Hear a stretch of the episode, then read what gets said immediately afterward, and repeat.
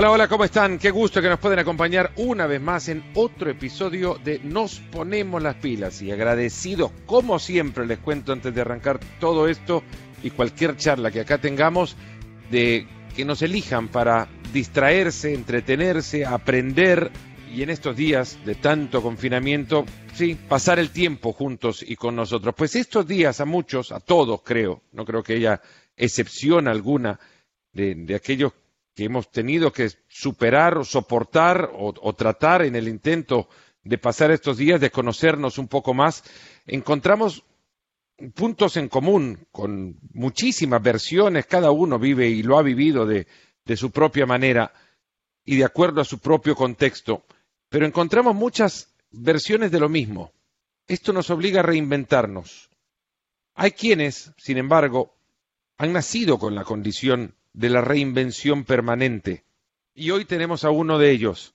Jen Maggi sufrió de la polio desde, desde chico, esto le impidió caminar, pero con el paso del tiempo, y eso es lo que conoceremos hoy, ese paso del tiempo subió al Himalaya, el límite infinito, protagonista de un maravilloso documental en Netflix producido por Cien Bares, dirigido por Paula Olita, el agradecimiento, Jan, de estar acá contigo y poder compartir con la sorpresa de encontrarme que antes de un mate te tomás un café. Nosotros comenzamos esto con la idea de sentarnos a, a tomar virtualmente un café con quien esté del otro lado. Pues ahora lo servimos, ¿no? ¿Cómo estás? ¿Cómo va, Fernando? Eh, la, la, vida nos ha enseñado a, a, a vivir virtualmente, así que eh, vamos con el café virtual.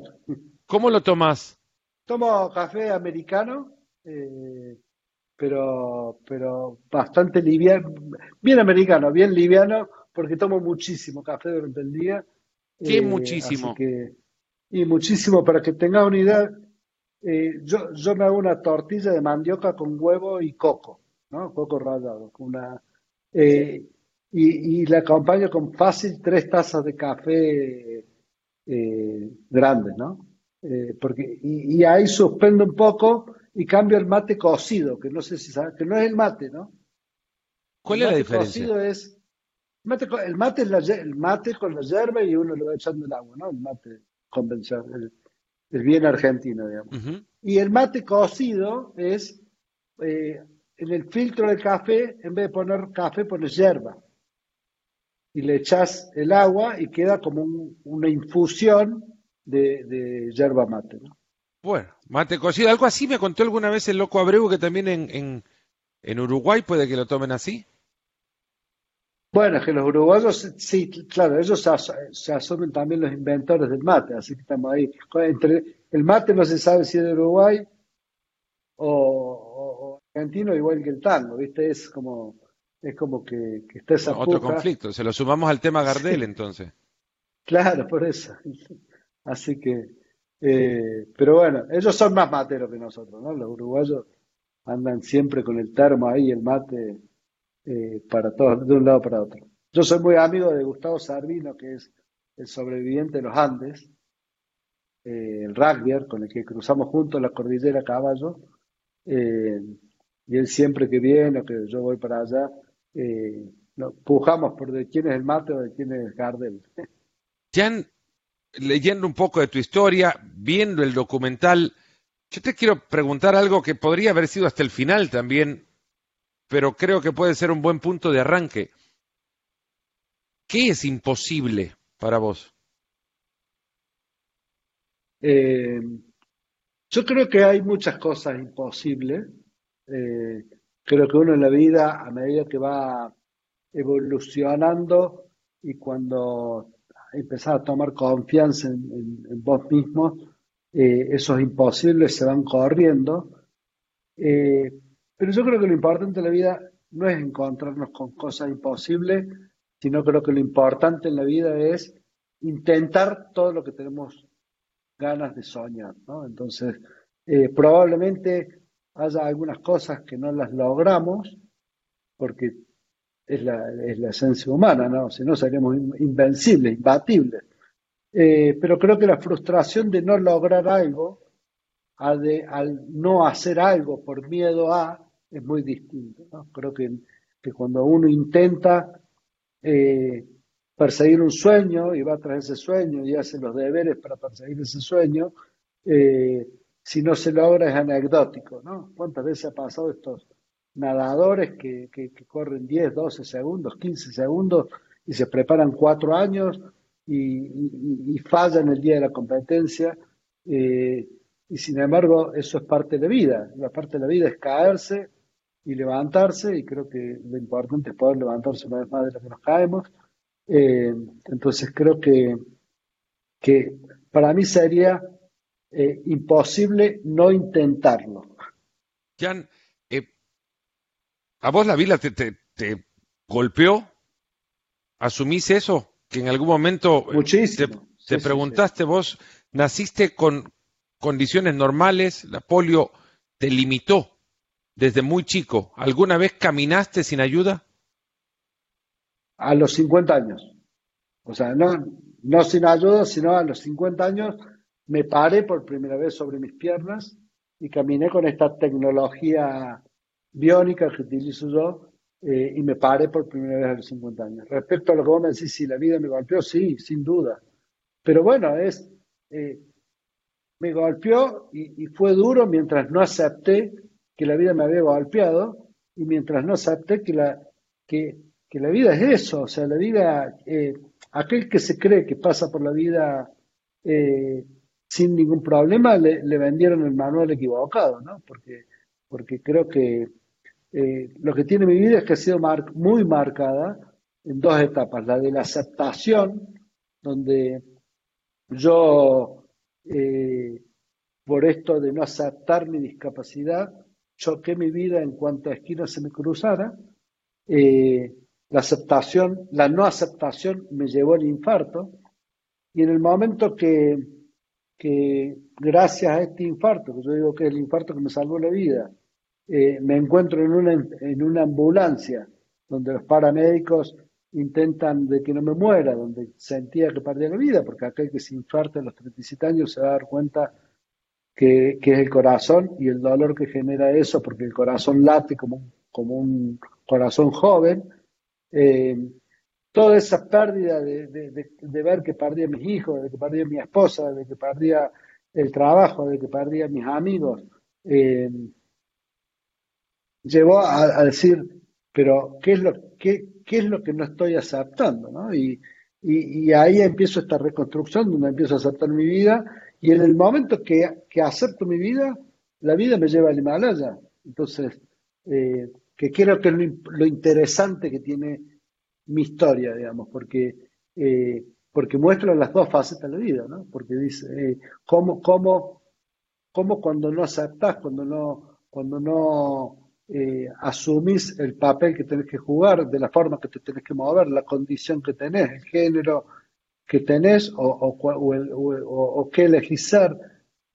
mientras vos le peleas a toda esa adversidad o a todo esto de salir de los modelos sociales, eh, la pasas mal. Y cuando aceptas que eso vino en tu vida para quedarse y te alias, eh, podés generar cosas extraordinarias, como por ejemplo eh, con una bicicleta a manos, con una discapacidad motriz, habiendo empezado a hacer deporte cuando todos los deportistas se retiran. Porque vos fíjate que yo empiezo a hacer deporte de alto rendimiento a los 40 años, cuando todos los deportistas se convierten o en periodistas deportivos o en entrenadores o se retiran. Y yo empiezo ahí a correr mi primer maratón. Y, y, y eso que parecía, iba a decir, ¿qué hace un tipo con 40 años con discapacidad motriz sin poder caminar, con un estén puesto por adopto un infarto, a los 40 años como deportista. Y mi respuesta es todo lo que estés dispuesto a soñar. Porque mi primer sueño fue la maratón de, de Nueva York, la corrí, y eso que parecía una locura cuando dije, imagínate, yo pesaba 19 kilos más que ahora. Venía del infarto. Y dije, voy a correr la maratón de Nueva York, y me dijeron todo el mundo, este tipo está re loco. Y después de un año de entrenamiento, con muchos cuidados médicos, con, un entrenador que, tuvo mucha confianza en mí, cruzamos la meta del Central Park. Y eso que parecía una locura, cruzar, correr la maratón, los 42 kilómetros, después fueron parte de mi entrenamiento diario para cruzar la meta del medio Ironman, del Ironman 70.3.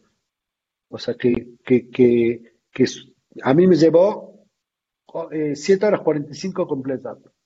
Y eso que también en su momento pareció una meta inalcanzable, correr un Ironman con eh, nadar dos kilómetros en el mar, eh, hacer 90 kilómetros en la bicicleta de mano y hacer los 21 kilómetros con una silla de atletismo. Después, esas siete horas y media pasaron a ser parte de mi entrenamiento diario durante seis veces por semana, durante 109 días, para poder ir al paso más alto del planeta. Entonces digo, eh, hay que sacarse un poco estos cassettes eh, o estas, o estas eh, cómo, no, nos dicen que tienen que ser las cosas, ¿viste? Tener que casar a tal edad, tener que ser deportista, hacer deporte a tal edad, o no, ya sos viejo para esto, ya sos, o no sos muy joven para esto otro. Creo que, que, lo, interesante de aprender de esto es que a veces eh, las vidas no, no, nos, no, no nos dan el, el manual eh, que recibe casi todo el mundo. Pero eso no quiere decir que sea eh, imposible enfrentar la vida de esa manera, ¿no? Cuando chico conoces, bueno, las muletas son prácticamente tus compañeras de vida permanentemente y sin embargo en una infraestructura social que en Latinoamérica lamentablemente quizá apenas ahora se está construyendo en algunos países y no todos para poder recibir con dignidad el paso de un de una persona limitada en facultades de movimiento y no quiero llamar discapacitados, discapacitados son los que construyen una vereda, una acera sin acceso para una persona limitada de movilidad. Sí, yo, y creciste así. Eh, ¿qué, golpe, ¿Qué golpe te diste en ese momento de realidad ante tu condición?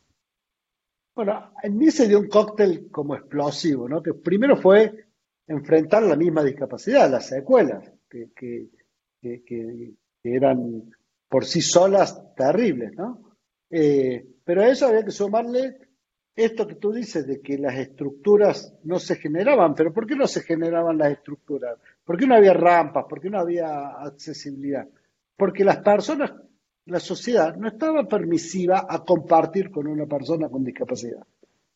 O sea, no aceptaba la discapacidad. La persona con discapacidad tenía que moverse en el círculo íntimo de su familia y ahí tenía que desarrollarse. No se imaginaba que una persona con discapacidad podía salir y ser arquitecto, músico, deportista, lo que sea.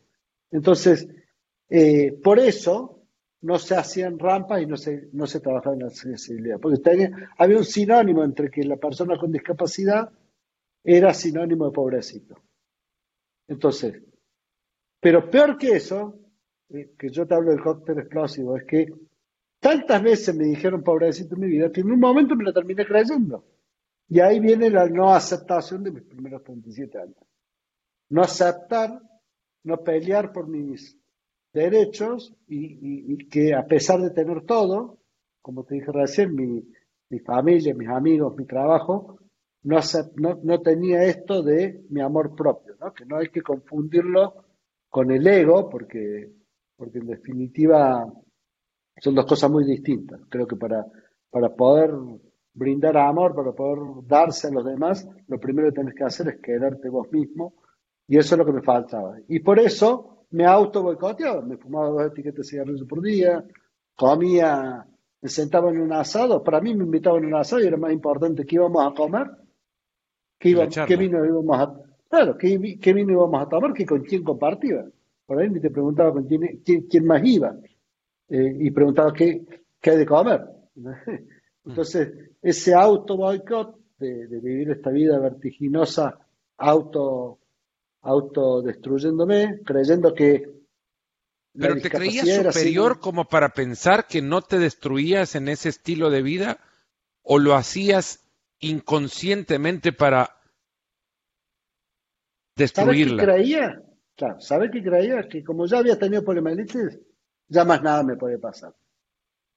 Ya, como que ya, ya a mí me había tocado la, la, cuota de, de que, tenía la vida de, de, ponerme una piedra en el camino. Entonces, eh, es, como, es como aquellos que se creen que, viste, que hablan de las estadísticas, que se cae un avión cada tanto, bueno, se pueden caer dos juntos en esas estadísticas. ¿Entendés? Eh, entonces yo creo que andaba en, en, la vida por, por de esa forma, ¿no? Creyéndome, creyendo que ya me habían castigado lo suficiente. ¿Qué fue lo, peor que hiciste en el camino de, esta, de este proceso de autodestrucción? En lo que ahora reconoces es o fue aquel proceso y que dijiste, bueno, acá salvé una en la que yo mismo me metí. Yo creo que, que, en, ese camino uno no hay una cosa, sino es un, una, una, una, un cúmulo de cosas, una, una, un conjunto de cosas que, que van como, como eh, sumándose unas a otras. ¿no? no eh, yo digo siempre que la polio me la llevé de arriba, pero el infarto puedo escribir un libro desde el prólogo hasta el final de todo lo que hay que hacer para infartarse, ¿no? Porque, porque eh, rodeada de excesos, digamos, ¿no? Sin, Creo que, que eso marca un, poco, eh, creo que, que, contesta tu pregunta. Eh, era, era un grupo, digamos, todo era andar por la vida eh, sin, sin pensar que nada te, nada te va a, nada, nada te va a terminar con vos.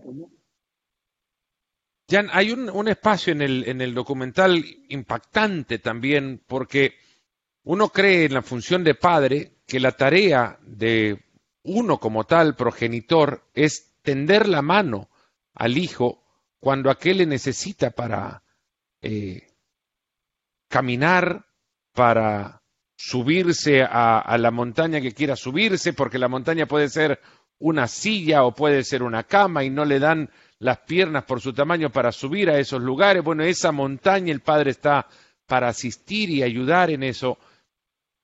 Y hay un relato eh, que no quiero contar el documental en este momento porque la idea es que justo a partir de esto la gente vaya y lo vea porque tienen que verlo para, para vivirlo. Eh, pero hay un relato que cuenta cómo tu padre, al caerte de chico, no sé qué edad podrías haber tenido, cuándo comenzó y cuándo aquello terminó, decía, al chico no lo ayuden, él se va a levantar solo. Yo imaginé en ese momento el relato estar o ser parte del público testigo de aquel momento y creer que la crueldad venía del padre hacia el hijo en ese momento sin entender verdaderamente cuál era la lección. Y hay una lección muy fuerte de parte de, tu padre en la forma en la que ese, esa imagen se te queda clavada como eh, la sensación de independencia o la necesidad de independencia ante la adversidad? Bueno, una, una, una decisión muy, muy importante, ¿no? Porque, eh, porque él, aparte de, de, uno, digamos, aparte del, del, dolor como padre de no poder, de, de creer que eso es lo mejor, eh, de, de, la, de, esta, de asumir de que eso no es crueldad y que es enseñanza, eh, estaba también la mirada del resto, ¿no? que, rápidamente eh, juzgaba que esa situación era una situación eh, casi inhumana, digamos, ¿no? Entonces, pero bueno, creo que, creo que es, es, eso que se relata en el documental fue parte de la vida diaria nuestra, ¿no? O sea, era subir, era mi, yo recuerdo, y, y, y, en una, y en una decisión conjunta con mi madre, porque ambos tomaron esa decisión. Porque yo me acuerdo que mis hermanos los domingos, por ejemplo, eh, barrían, uno barría, el otro hacía esto, el otro hacía lo otro, y a mí me sentaban en un banquito y me hacían lavar los platos. Eh, o mi mamá era de esas madres de aquella época donde enceraba los pisos y cuando se juntaba la cera en las esquinas me daba la, esponja de metal para que limpiar eso mientras mi hermano cortaba el pasto. Entonces creo que fue una decisión conjunta eh, que sin duda eh, durante muchos momentos hasta a mí mismo me parecía cruel e injusto, hasta que un día, lo mismo que al, colegio que me enviaban, ¿no? Me enviaron al colegio este eh, Manuel Belgrano, que era, yo decía, era el peor colegio que me podía mandar, porque para, en condiciones de discapacidad.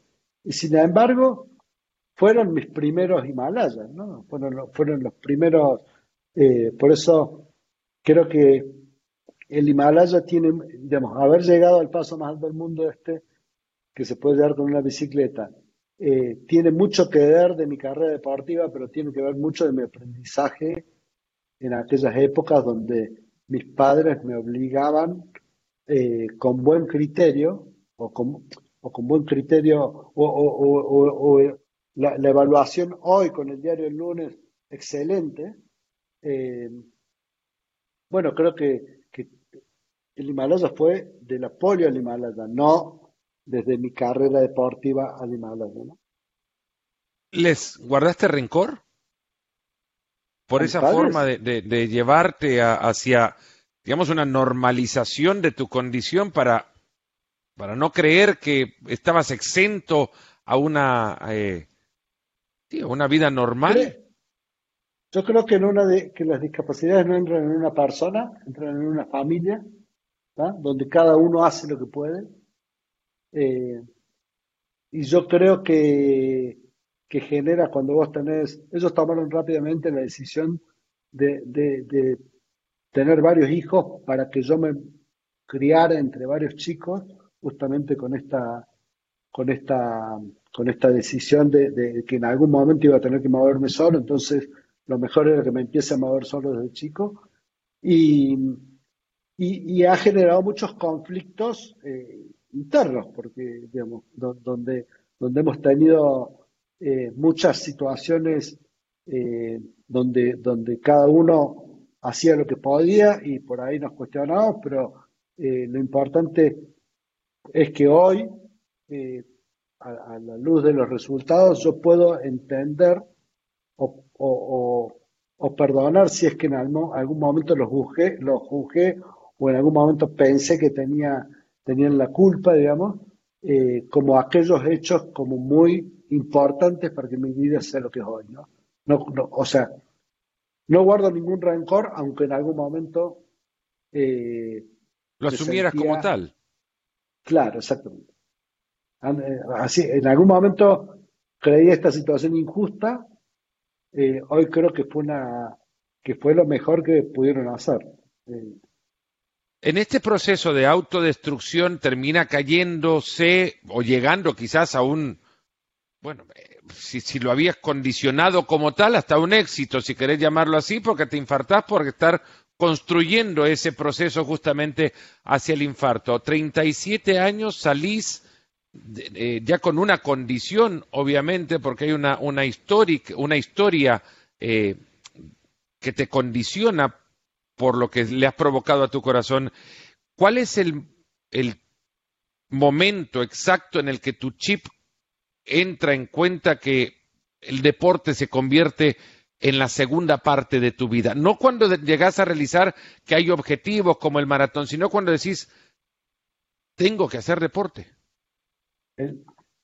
Eh, yo empecé a hacer deporte por, por, porque, ¿qué me pasó? Yo me infarté, me fui a mi casa, hice una huerta, entonces cosechaba tomates todos los días, tenía una huerta muy grande, me levantaba a la mañana, le compraba el pan a mi mujer, le ayudaba a cocinar y un día dije, tengo 37 años, no puedo estar haciendo esta vida de una persona de 70, 80 años. Profesionalmente, ¿qué, hacías, Jan? ¿O qué haces? o sea, yo me, mi parte siendo el representante de una empresa informática muy grande, de IBM, ¿no? Era, hasta ese momento era, tenía, era el representante más grande que tenía Argentina, a pesar de estar en el interior, ¿no? Eh, y, y, era, no puedo decir que exitoso como empresario, porque exitoso hubiese sido si también me hubiese cuidado. Yo creo que una persona es exitosa cuando, cuando tiene equilibrado todos los patitos, no cuando te va bien en una cosa, ¿no? Entonces, eh, pero bueno, cuando me parte hice esto, le vendí la empresa a mis hermanos y me fui y me jubilé a los 37, 38 años. Primero, bueno, tuve toda la primera etapa de, tuve la clínica, después en mi casa con recuperaciones. Eh, pero un día volviendo a comprar el pan, dije, yo no puedo estar haciendo una vida de una persona mayor. Le llamé a, le llamé a un amigo de la vida que es eh, de alto rendimiento, que justo había corrido el maratón de Nueva York y dije, che negro, él era el rugby también. Che negro, necesito salir de este estado, hagamos algo con mi cuerpo. Yo pesaba 19 kilos más que ahora. Lo primero que hizo él, trajo la, mesa, la silla esta, una silla con, con unos guantes de box, me puso a mí, él se ponía en las palmas de las manos para recibir los golpes, y yo le pegaba así, una cosa patética, aburrida. Y a los 15 días o 10 días vino él y me dijo, mira, Jan, esto no da para más, porque es insostenible en el tiempo. Y él me dice, corrí la maratón de Nueva York el año pasado. Y adelante de los que corren, vi estas bicicletas eh, de mano. Hay sillas y bicicletas. La silla no me gusta, dice, pero la bicicleta nos va a permitir salir a dar vueltas. ¿Por qué la silla no le gusta? La silla tradicional, diga, la silla de ruedas. Porque, no, porque la silla de atletismo es más limitada en el terreno. La silla de atletismo es asfalto y, no tenés la posibilidad, y no tiene cambios. Entonces, para, para, la parte recreativa de andar en bicicleta era mucho más importante. hasta ese entonces nadie imaginaba un deporte de alto rendimiento. O sea, era solo salir del estado de quietud, del estado de... un, un, movimiento.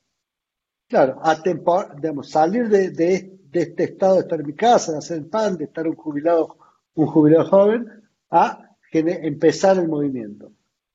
Y cuando llegó la bicicleta... ¿No, ¿no la encontrabas en Argentina o sí? No, no, no, tengo un primo en Houston, entonces dije, che, quiero que me consiga esta bicicleta. Al mes y medio llegó la bicicleta, ¿no? Que es más, cuando empezamos a entrenar no sabíamos cómo se hacía, si iban las dos manos juntas, si eran alternadas como la bicicleta, los pedales como los pies. Eh, así que cuando la recibimos y salimos a dar una vuelta a la manzana larga, habrán sido mil metros, eh, los dos, porque dijimos, wow, esto.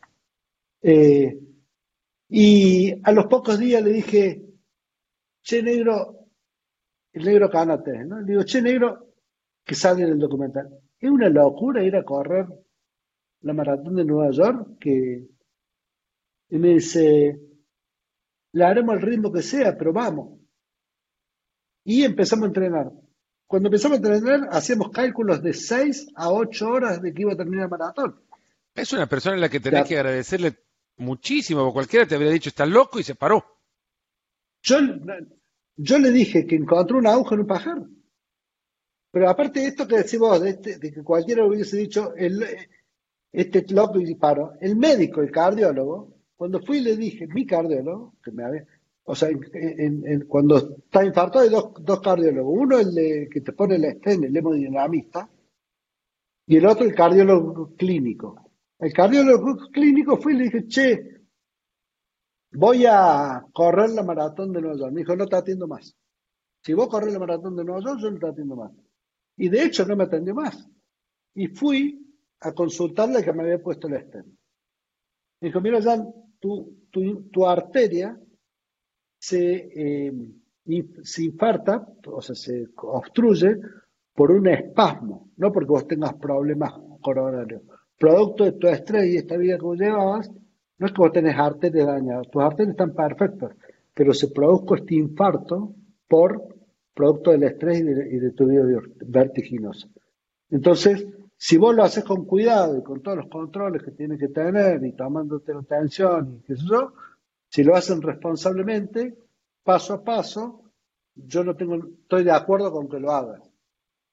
Y al año cruzamos la meta del Central Park y ahí cuando crucé la meta del Central Park dije, wow, si hice esto, ¿por qué no hago esto? ¿Por qué no hago esto? ¿Por qué no hago esto?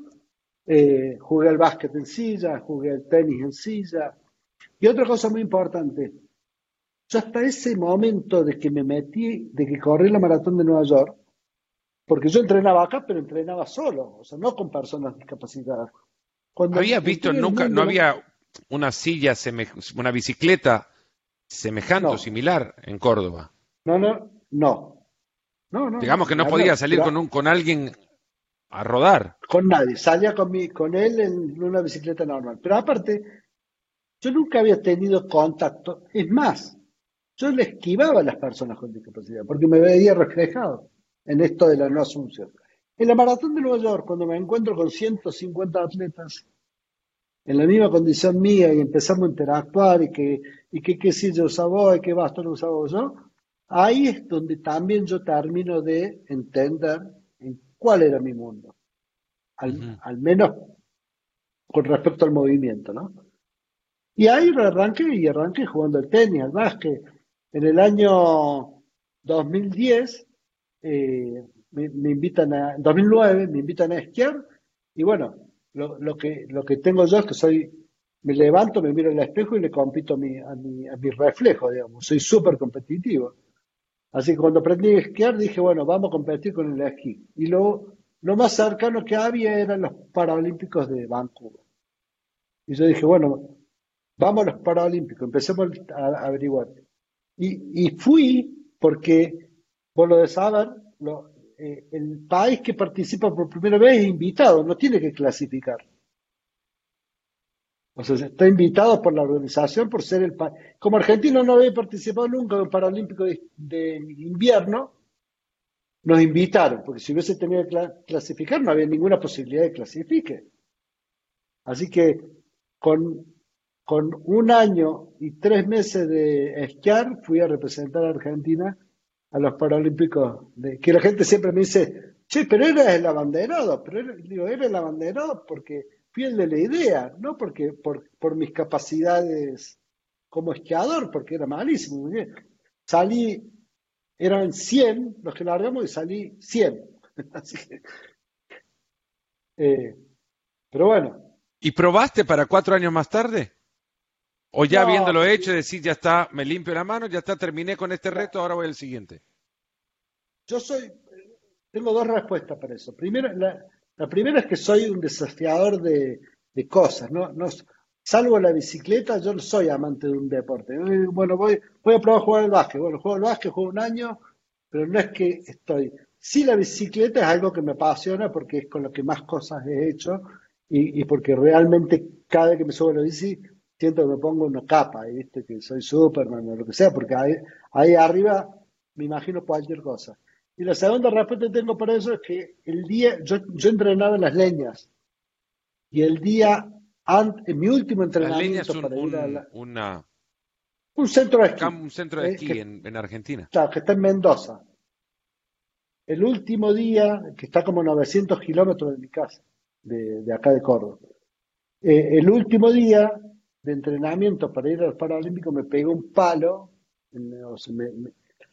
eh, los golpes en, estas sillas de esquí, que la silla por sí sola pesa 45 kilos, que va pegada al cuerpo, los esquís están bien trabados, entonces va clavando el esquí, vas dando vuelta en el aire. Eh, y dije, voy a los Paralímpicos y nunca más porque, eh, nada, tenía hijos, tengo, tenía quería, quería toda una vida por delante, aunque me hubiese encantado agarrar esto a los 20 años, ¿no? En esquí. bueno, ¿qué deportes hiciste a partir de esto? ¿Bicicleta? ¿Nadaste? Bicicleta, bicicleta, nadé, hice esquí de nieve. Cuando volví de los Paralímpicos, le adapté la, silla de esquí de nieve a una tabla de wakeboard, hice wakeboard. Eh, jugué, eh, Juego golf con un brazo, con palos de mujer, porque juego con un solo brazo. Eh, bueno, eh, eh, ¿qué más hice? equitación, salto. En equitación, cuando decidí cruzar la cordillera de los Andes a caballo, porque mi, hijo es, apasionado de los caballos, le dije, bueno, primero probé, después compré un caballo para ir a aprender a andar a un, a un equipo, a un club hípico, y la profesora me dijo un día, ¿por qué no probás saltar? Y entonces eh, empecé a saltar con... Eh, Pero para saltar, ya hay, hay, una, hay una indicación al caballo mismo, el jinete indica al caballo cuándo saltar con movimientos de piernas. Bueno, en, en, mi caso era con un caballo muy bien entrenado que lo hacía con la voz. Y, y, y no podía saltar, o sea, con, no con la voz, sino con el, con el chillido, el chasquido de los... Y no podía saltar más de 70 porque para, para, para, para saltar vos tenés que levantarte para que el caballo no sufra. Pero como yo saltaba con, no con montura de salto, sino con montura de chilena, que es una montura que, donde uno está más contenido, entonces saltar más de eso era eh, lastimar al caballo. Entonces mi máximo era muy gracioso porque yo eh, iba a equitación con mi hijita más chica, que en ese momento habría tenido siete años, eh, y, en, equitación competís no por edad, sino por edad. Pues no por edad, sino por, por altura. Entonces competíamos en la misma en la misma categoría, ella con siete, ahí competían todos chicos en realidad, el único grande.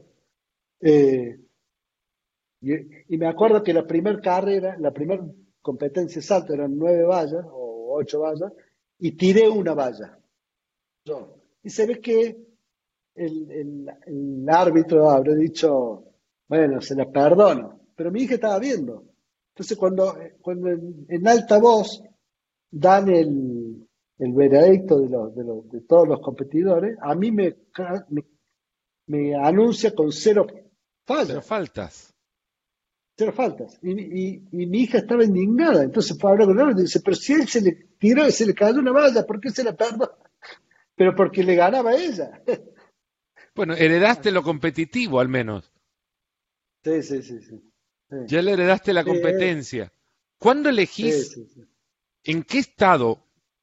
Porque hay un esfuerzo, hay un compromiso enorme que te modifica seguro la vida para poder prepararte para lo que significa el esfuerzo de llegar hasta donde querés llegar. ¿Cuál fue el momento exacto en el que decís, voy a ir al Himalaya? Porque hay que estar verdaderamente convencido de un, de un hecho. No es que te quiero decir loco, pero da las, bueno, me dan ganas de decir, tenés que estar verdaderamente loco para decir, voy a subir al Himalaya. Creo que hay, hay, hay dos situaciones, ¿no? Eh, una que, que, sé que cuando me... Digamos, una que era, que era posible, que no era que, digamos, que con entrenamiento, con haciendo todos los deberes, poniendo, eh, era posible. O sea, era, era cuestión de... y, tenía mucha confianza en mí mismo, ¿no? El Ironman, o el, el, el medio Ironman, el 70.3, me había dado esta fortaleza interior mental de poder entrenar, el, de, entrenar el alto rendimiento. ¿no? Y la otra, que, es la más importante, es que realmente lo subestimé.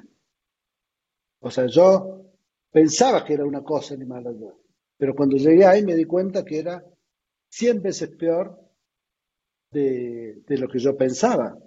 Entonces, sí, por eso yo digo que el Himalaya es una experiencia única e irrepetible. No hay ninguna posibilidad que a mí me lleven ahí por nada del mundo, porque, porque yo los 11 días que estuve ahí pedaleando 480 kilómetros, que partimos de 3.300 metros de altura para llegar a 5.600, la pasé mal todos los días y, cada día que me subía, 12 horas por día pedaleaba, cuando me subía a la bici decía, ¿qué hago acá? Entonces creo que, que que tal vez eh, estas, esto de subestimar un poco con qué me iba a encontrar eh, eh, me llevó a estar, y también que me venían saliendo las cosas bien, ¿no? Porque había propuesto, me había propuesto esquiar y esquié, había propuesto, había cruzado los Alpes suizos en la bici, por el paso San Gotard, pero digamos cosas menores a la luz de esto, ¿no? Entonces como, como que la, como que me habían salido todo lo que me había propuesto a nivel deportivo me había salido bien. Pienso que tiene mucho que ver esto de la de que no, no tome la magnitud que tenía el desafío. ¿En qué momento decidís? ¿Cómo estabas en ese momento? Dijiste, bueno, ¿qué terminaste para que te dieran ganas de empezar este reto? Bueno, me, había buscado alguien que había estado en un festival de cine montaña, Banff se llama, eh, y había visto un chico ciego esquiando con aguas blancas, que son estas aguas turbulentas, por eso que con mucha espuma que se tiran en los rápidos. Eh, este hombre que no conocía me buscó y me dijo, mira, yo conozco parte de tu historia, me gustaría que vayamos a Corona del Inca, que es en La Rioja, una provincia de, Argentina, en la cordillera de los Andes. Eh, y me gustaría que hagamos un video y lo presentemos en, en, el BAMP. Eh, entonces, lo primero que hicimos, yo me entusiasmé con la idea, fuimos a la cordillera, a Laguna Brava, que es muy cerca de ahí, para probar cómo me sentía yo en la altura. Y cuando volvíamos en el camino, digo, el lugar, este, eso está a 5.400, digo, el lugar más alto del planeta no, que se puede ir en bicicleta no debe estar mucho más alto. Y empecé a googlear. Entonces eran 200 metros más. Y dije, si lo vamos a hacer, lo vamos a hacer bien, vamos al Himalaya, no es lo mismo ir a La Rioja que ir al Himalaya. Y ahí a un amigo mío que, tomó las imágenes del que vieron ustedes, que eran imágenes de archivos míos que viste vos ahí en el, en el documental, eh, le dije a este, a este, a Juan Jocobo, le dije, che, si yo me voy con cuatro o cinco GoPro, vos me las, me las compaginás después para presentar un video en, en el BANF. Y me dice, no, yo voy con vos, me dice. Así que partimos cuatro cordobeses no sé si viste Jamaica bajo Parece el arranque de un chiste, ¿no? Sí, sí, pero viste Jamaica. Cuatro cordobeses se juntaron y después viene el chiste. Sí, sí. Che, ¿conocés Jamaica bajo cero, la película? Sí, sí, sí. Bueno, la historia muy también. claro, éramos cuatro, cuatro cordobeses que íbamos a, un lugar que impensado, ¿no? Porque, eh, y volvimos, hicimos una primera edición que después fue el soporte de mis charlas que presentamos en el BANF de Argentina. Eh, y después, bueno, vino de, contactarme con, con Juan Campanella, contarle esta historia eh, por, un WhatsApp, que también fue un milagro que Juan lea este WhatsApp entre los cientos que él recibe.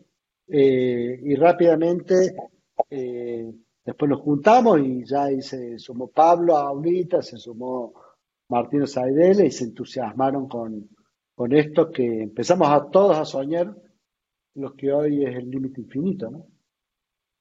Pues la verdad, hemos, eh, he disfrutado muchísimo, Jan, de, conocer parte de esta historia que se cuenta en el, en el documental, está en Netflix, El Límite Infinito, la producción de 100 bares, que es, bueno, lo decía, de Juan Campanella, ganador de un Oscar como la mejor película extranjera con El secreto de sus ojos, eh, Paula Olita, que ha estado involucrado en, producción de documentales de, deporte, además, con, con, bueno, los conocerán ustedes en ESPN, habrán visto Capitales del Fútbol, bueno, de ahí viene eh, Pablo, bueno, o de Pablo viene Capitales del Fútbol, en realidad, y de su idea y de, su producción, muchas personas involucradas en, en, la producción de todo esto, y ahora eh, la posibilidad, Jan, de, ¿de qué?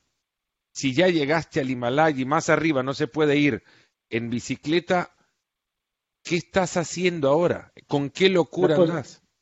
No, creo que lo más importante que uno, porque eso no dejan de ser logros personales, ¿no?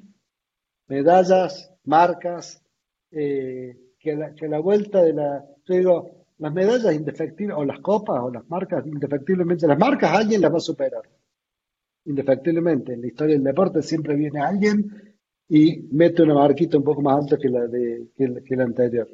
Eh, que las medallas, indefectiblemente, algún día algún hijo, nieto, tata de nieto las va a tirar. Porque, o sea, indefectiblemente, alguna generación las va a terminar tirando. Entonces creo que esto de poder dejar huellas y poder multiplicarse, eh, creo que en, lo que estoy ahora, que es la fundación, poder entregar bicicletas con el mismo concepto de la mía a jóvenes y, niños que no han tenido la suerte que he tenido yo eh, de, estar bien económicamente. Entonces, entregarles estas bicicletas y cumplir cada sueño que, digamos, cada, cada sueño que ellos cumplan, creo que voy a estar yo sentado ahí en la bicicleta, ¿no? Entonces creo que esta posibilidad de multiplicarme eh, a través de los chicos o jóvenes que cumplan sus propias metas, creo que no tiene precio, porque como te decía recién, las marcas personales o las medallas van a terminar ahí en la historia. Eh, entonces trabajo mucho, mucho con eso, mucho, mucho de lo que del, del motivo del documental es poder promocionar también la fundación eh, en la cual Pablo, Juan y Martino eh, se han sumado más allá de hacer un excelente producto y de estar en una excelente plataforma, ellos eh, se han sumado a la causa, ¿no? Entonces creo que eso es lo, lo, interesante de, de, todo este material, ¿no? Pero después de haber convertido entrenamientos de una hora eh, en competencias o competencias de una hora en entrenamientos diarios de esa distancia o ese tiempo, después de haber llevado eh, a, entrenar para un Ironman, convertir el Ironman en entrenamiento diario para la siguiente meta, ¿cuál es la siguiente meta deportiva? Eh, estoy, a ver, yo digo que voy a hacer deporte, que ojalá pueda hacer deporte hasta el último día de mi vida, si me muero sano ¿viste? Porque una cosa es morirse enfermo y otra cosa es morirse sano. Una cosa es que te apague la vida y otra cosa es morirte luchando contra una enfermedad.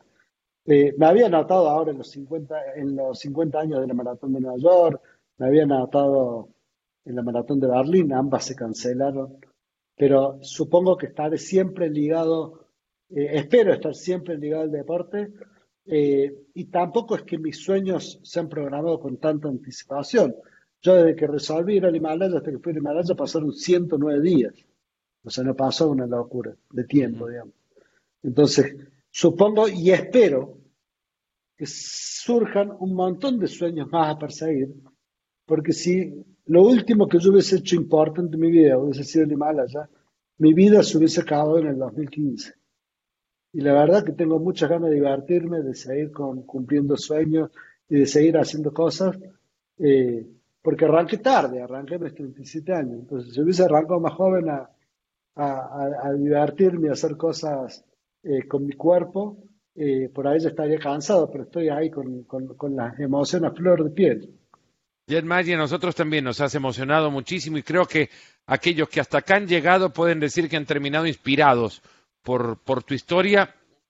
Quienes no han visto el documental, el Límite Infinito en Netflix. Si ya lo vieron, acá creo que han ampliado eh, ligeramente la percepción del personaje, la percepción que les deja el documental sobre el personaje, pero creo que han llegado a conocer todavía más del motor que llevó a esa bicicleta a subir al lugar más alto del planeta. Jan, ha sido un verdadero placer y te quiero agradecer muchísimo por el tiempo que nos has dado. Bueno, gracias Fernando, la verdad que fue una entrevista fantástica. Has sacado lo mejor de mí. bueno, si lo decís, ya mi tarea creo que se cumple, pero te agradezco un montón, verdaderamente. Eh, da para horas, de verdad, da, para muchas horas el poder contar tu, historia. Ya, lo seguiremos con café, ya lo seguiremos con café presencial. Seguro, seguro, y te invito además a ¿eh? probar el café salvadoreño es muy bueno, no es porque yo venga de ahí ni nada, pero es muy bueno el café salvadoreño. Ah, mira vos, qué bueno. bueno, está en Salvador la, el documental también, ¿no? Está en 190 países. El documental debe estar en la plataforma seguramente también en El Salvador, así como en toda Latinoamérica también. Y, y, los invitamos a comentar, además, cuando lleguen al final, envíen sus comentarios, muy agradecidos siempre por ellos. Eh, que tengan un gran día y muchas gracias por haber confiado en que este espacio les podía entretener. Seguro también algo de esto que han escuchado les ha cambiado su manera de ver la vida. Un fuerte abrazo y será hasta el próximo. Nos ponemos las pilas. Gracias.